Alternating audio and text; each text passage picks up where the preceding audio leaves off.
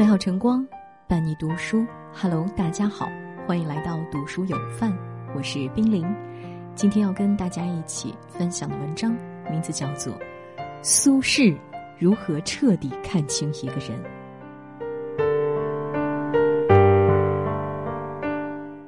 如果你问我，古代文人中哪位交友最为广阔，我的答案只有一个：苏轼。据学者统计，苏轼的朋友圈有好友近千人，从王侯墨客到贩夫走卒，从繁华京都到山野村区，苏轼的朋友可谓遍布天下。在没有手机和电脑的年代里，这样的交友数目堪称奇迹。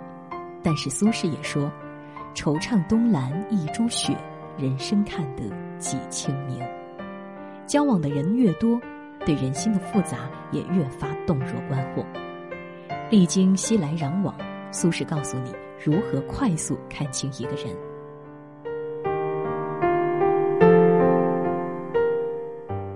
小事琐事看人性，人是善于伪装的动物，但再精明的人，也会在不经意的小事中暴露最真实的品性。毕竟下意识的话语和举动，更能反映一个人的内心。一次，苏轼与朋友谢景温相约在郊外散步，一只受伤的小鸟从树上掉下来，苏轼刚想俯身把鸟捧起来，谢景温却大步走上前去，一脚把小鸟踹到一旁。漫不经心的一个动作，让苏轼心里凉了半截。他认定此人一定是个欺凌弱小、损人利己之徒，不可深交。果不其然。后来，谢景温为了功名利禄，诬陷苏轼贩运私盐盈利，几次三番试图将苏轼置于死地。窥一斑而知豹，落一叶而知秋。人性的丑恶与光辉，在一些不经意的小事里最能洞悉无疑。苏轼早年还有一个交往很密切的朋友，叫张敦，两人是同榜进士。有天，两人在山中游玩，走至一处悬崖峭壁，眼前只有一根独木桥相通。张敦提出让苏轼过桥，在绝壁上留下两人的名字。苏轼眼见桥下是万丈深渊，摇摇头表示拒绝。但见张敦面不改色的轻松走过，在峭壁上写下“苏轼张敦来此一游”几个字。回来后神色自若，于是苏轼不由得感叹说。你他日必能杀人，张敦问为什么？苏轼说：不珍惜自己的生命，也不会珍惜别人的生命。数年后，张敦位至宰相，昔日政敌或遭杀害，或遭贬斥。曾经与他争论过的司马光，此时已经去世。张敦仍不罢休，要求对其挖坟、掘墓、鞭尸，心狠手辣，可见一斑。中国有一句古话。品现于世，心藏于身。生活鱼龙混杂，很多时候我们眼前所看到的只是一个表象。一个人深层次的面貌，则需要我们通过平时的蛛丝马迹来得知。人品贵重之人，哪怕在最细微处，也能坚守本心，保持良善；德行有亏之人，恰恰相反，他们可以在小事上抛却底线，也可以在大事上麻木不仁。可以今朝与你同饮，也能转身将你出卖。细节往往最能看清一个人。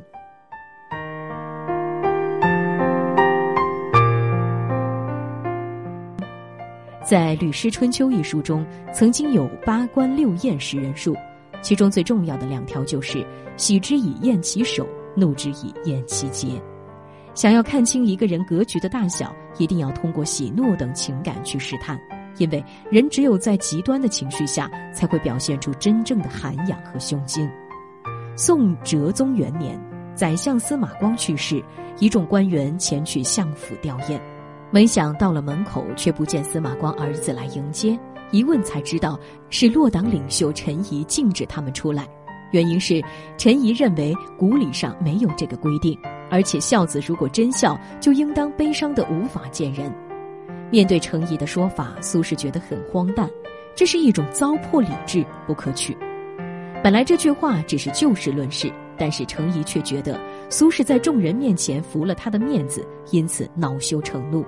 他不顾司马光的丧礼正在举行，在众人面前提高嗓门争辩起来。从那之后，程颐见苏轼如眼中钉、肉中刺，由此引发的蜀洛党争更是绵延几十年。所谓平时不知义，由怒窥人心。格局小的人，对别人的一句话、一个动作都会斤斤计较，怒火中烧。格局大的人能容人，也能克己，不会在一喜一怒之间耿耿于怀。苏轼在扬州时有一次宴饮宾客，书法家米芾也在场。当时的文人圈都认为米芾虽有才，但个性怪异，驰骋狂妄。于是酒席过半，米芾站起来问苏轼说：“世人都说我癫狂，你以为如何？”苏轼只好笑着实话实说：“吾从众。”换做心胸狭窄之人，也许早就恼了。但是米芾却不同，他和大家一起哈哈大笑起来，反而成全了一桩美谈。山高为峰，海纳百川。人的生命格局一大，就不会在琐碎装饰上呈现。真正气量博大的人，不会因为一件小事大发雷霆，不会因为有了矛盾就怀恨在心。比起那些一言不合就大动肝火的人，在愤怒中依然能保持开阔胸襟的人，才值得深交。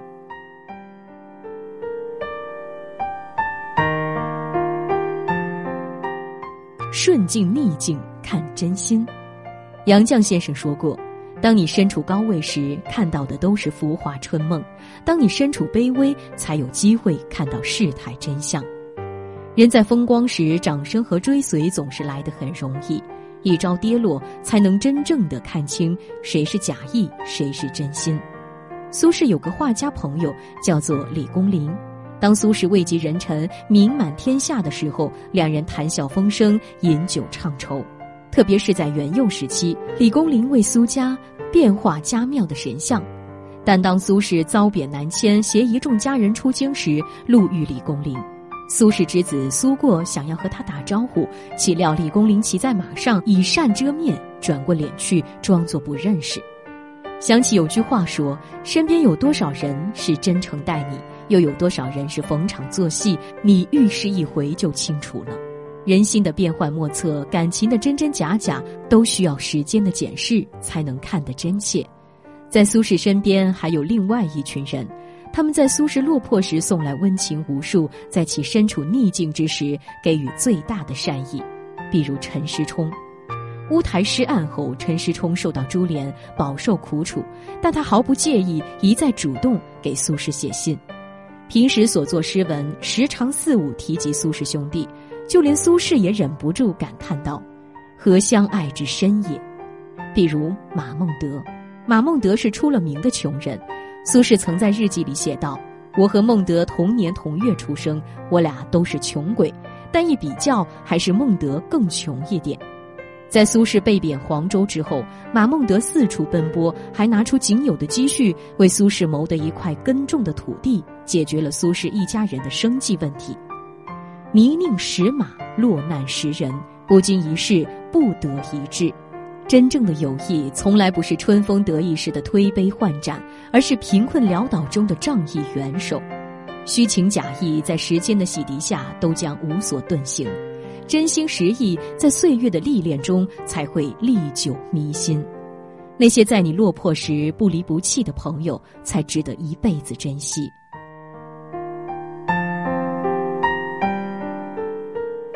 纵观苏轼的一生，三起三落。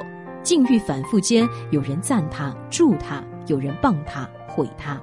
但无论看清了多少人，看透了多少事，他都能在淡然一笑间消弭硝烟。人情世故，百态人心，于他而言，可看清亦可看清。所谓智慧的处世之道，莫过如此。点亮再看，愿你能于纷繁人世中保留一双慧眼。和错的人挥手道别，和对的人相伴余生，守一颗从容心，做人间自在人。岁月流转，往事悠悠，回首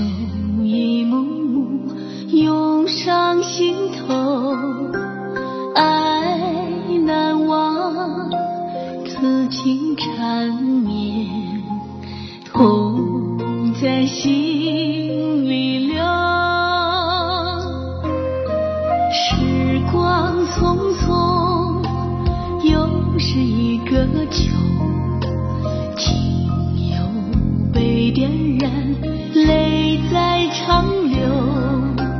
亲爱的，你在何处走？我在此等候。